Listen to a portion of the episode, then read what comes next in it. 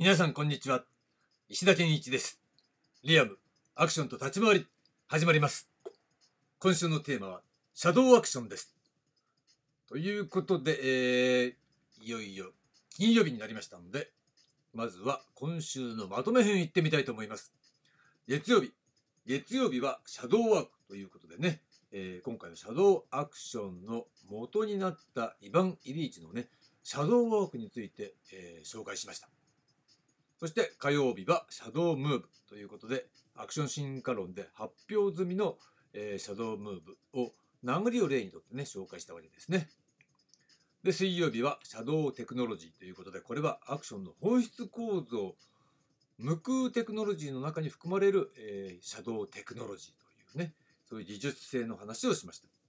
で、昨日の木曜日はシャドウファンクションということで、一つの技の中に、隠された機能が共存している。それは表現のための機能なんですよということでしたよね。で、今日のテーマなんですが、今日のテーマはシャドウエリアです。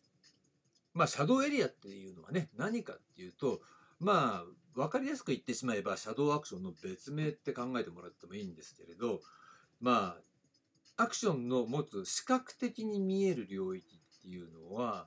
えー、実体的なねその攻撃する、ね、受ける避けるやられるみたいなそういう部分ね攻防の動きですよね。だけどそれ以外の領域で影に隠れた領域技術領域っていうのがあるわけですよね。だからシャドウアクションっていうのは、えー、そこで行われている領領域っていうよりは技術の方を指すっていう意味合いが強いわけ。それに対してシャドウエリアっていうのはその実態としてねその影に隠れているっていうその領域の全体のことを指すそういう概念なんですね。だから地球とかさ考えてもらえば分かりやすいと思うんだけど、ね、常に太陽に向いてる方っていうのには、えー、光が当たって明るいわけだ。ね、で昼間なわけだよね。だけどその反対側っていうのは、えー、夜になってるね真っ暗ですよね。だからこの影になってるわけなんだけれどもまさしく、えー、この光が当たってない影になってるここがシャドウエリアなわけですよ。地球の反対側夜ね夜の領域っていうのはシャドウエリアっていうことになるわけね。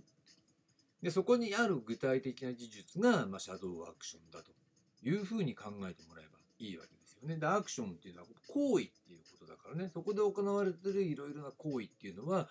えー、光が当たってないから見えないんだけどないわけじゃなくてむしろ、えー、同じぐらい等しい量ぐらいあるっていうことなんですよ。でそこがさシャシャドウつまり影に隠れてるから見えないね。だから見えないからないって思われてるだけということなんですよね。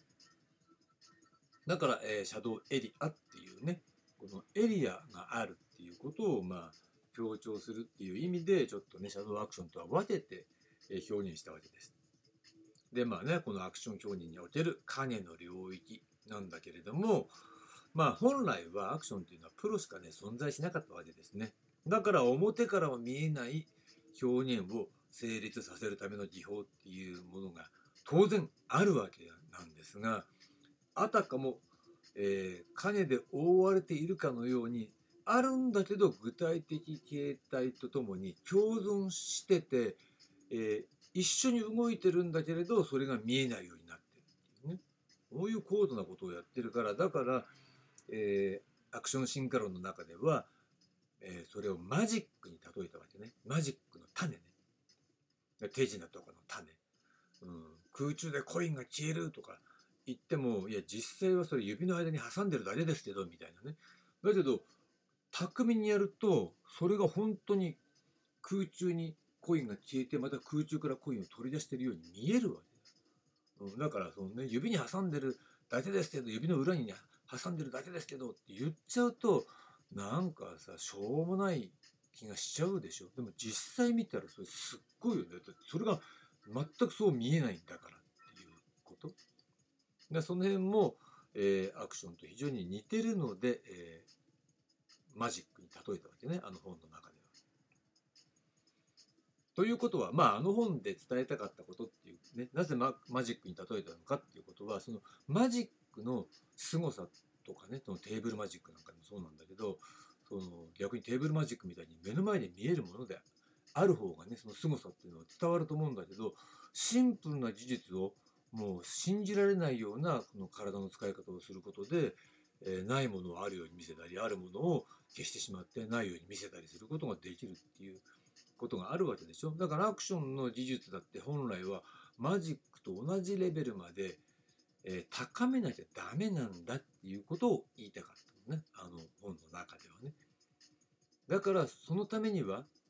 実際の格闘技とか武道の技とかなんていうのは全然役に立たないんだっていうこと。リアルヒッティングとかもダメなんだっていうことを、まあ、あの本では伝えたかったわけですよ。そうじゃなくて、えー、今、えー、今週話したようにねこのシャドーアクションね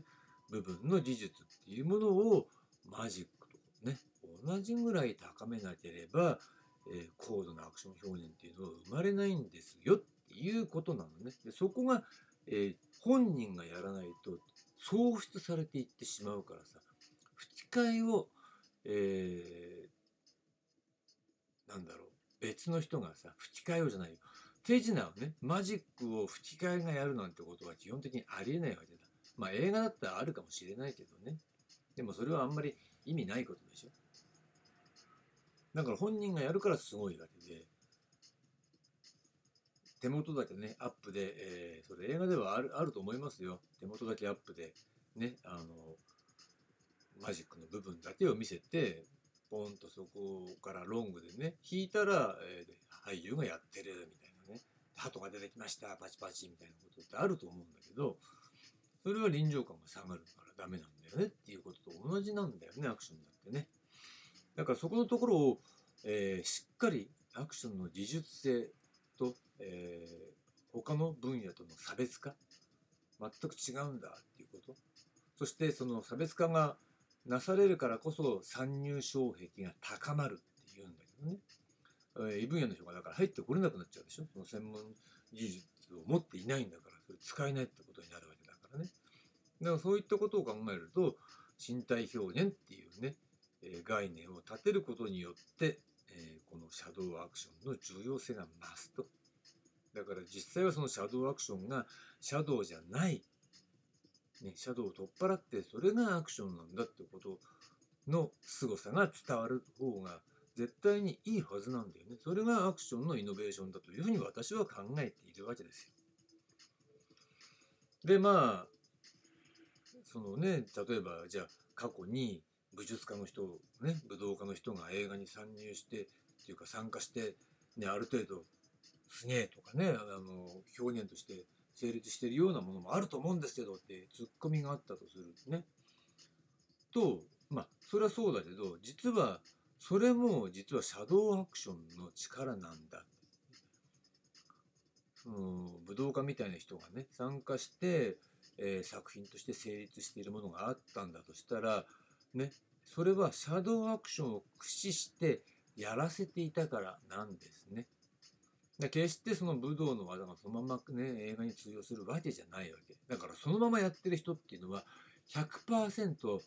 あ意外にしょぼいねっていうか全くしょぼくて見てらんねえなっていうぐらい、えー、しょっぱい立ち回りになってたりするんで。逆にうまく見えてる人っていうのはそれはシャドウアクションを駆使してやらせてあげてるのね。でその過程で本人がそのシャドウアクションのコツをつかんで自分でも使えるようになればえー、随分上手くなっているんじゃないかなと。あの見せ物になってるんじゃないかなっていう気はするんですよ。だからこのように、え、やらせてもらってるっていうことに対して、えー、当人が自覚していないから武道がアクションでも通用するんだっていうか本物の武道を映画の中で見せたいんだみたいな勘違いっていうのが生まれちゃうわけなんだよね。なんで生まれちゃうのっていうと、それはシャドウアクションが機能してるから、えー、すごいように見えちゃうんだよねっていう。ということは、えー、武道家の俺が本物の技を見せたらもっとすごくなるだろうって思うんだけど、実際はそうなりませんっていうのが現実なのね。ということで、え、このシャドウアクションの、え、重要性、そして、単にその重要ってだけではなくて、え、他の人にまあもちろんそれは、え、素人みたいなアイドルがねアクションやるっていう時もそうですよやらせてあげるできるようにしてあげるっていうのもシャドウアクションが全て支えてるんだよねっていうねこと。これがまあ特に日本っていうのは日本の独自性として日本の、え、アクションそして立ち回り表現っていうものにおいてはこのシャドウアクションの存在はでかい。ということになるわけなんですよ。まあここまでが、え、今週のテーマ、ね、シャドウエリアそしてシャドウアクションの話でした。それでは、えー、これにて終わりにしたいと思います。ありがとうございました。